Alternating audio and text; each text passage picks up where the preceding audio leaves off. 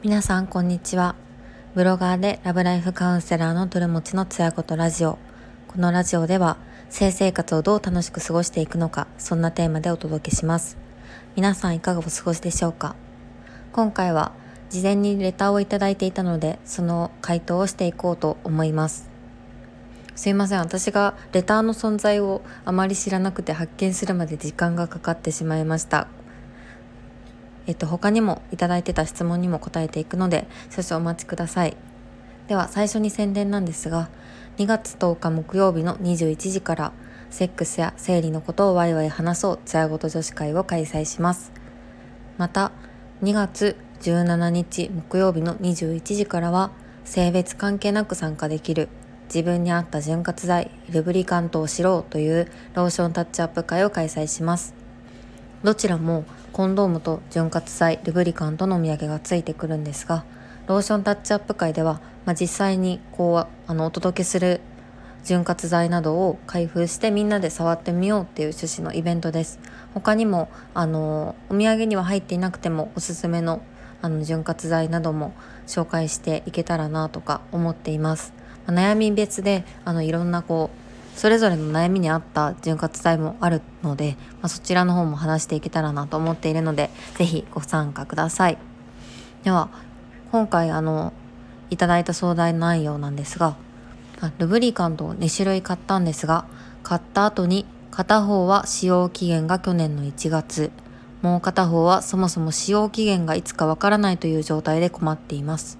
やっぱり使わない方がいいと思うんですが、買っちゃったからには使いたいです。鶴持さんのご意見を伺えるとありがたいです。ということで、まあ、今回、まあ、潤滑剤という名前ではあるんですけど、本当に内容としては顔に使うような化粧水とすごく似てるんですよね。まあ、それによりこう粘土を増したりとか、まあ、あとはその、まあ、膣っていうか、まあ、デリケートゾーンに使ってもいいようなようにあの pH、pH を調整されているものがほとんどです。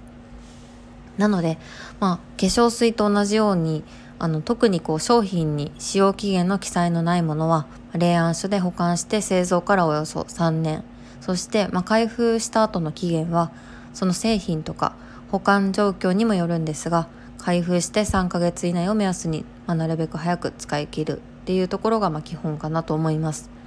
もし使ってみて異変があったら、まあ、その時点で使用中止してほしいなと思っているんですけどあの、まあ、化粧品期限が切れた化粧品を顔に使うかっていうところを考えてみるとあの判断がしやすいかなと思います。例えば、ま、あの吸収率でいうと腕の内側を1とすると顔は13でデリケートゾーンは50もこう吸収率があるんですよね。なので、まあ、使用期限が切れた化粧水を顔に塗るかっていうと塗らないよっていう人が多いと思うんですけどそれをよりこう体に影響のあるデリケートゾーンに使うのかっていうところですよね。質が悪くなったものをより体に影響が出やすいところに使うかどうかっていうのは本当に使う人の判断によるんですけどそうですね。使ってみてこう異変があるかどうかっていうところをま確かめるとかですかね。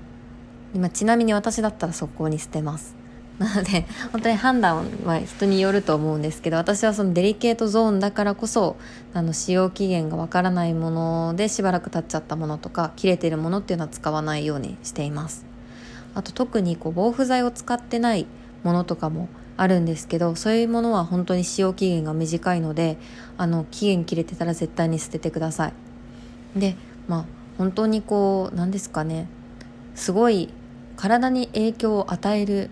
ものなんですよね。デリケートゾーンのケア商品は特に。なので私としては、まあ、できれば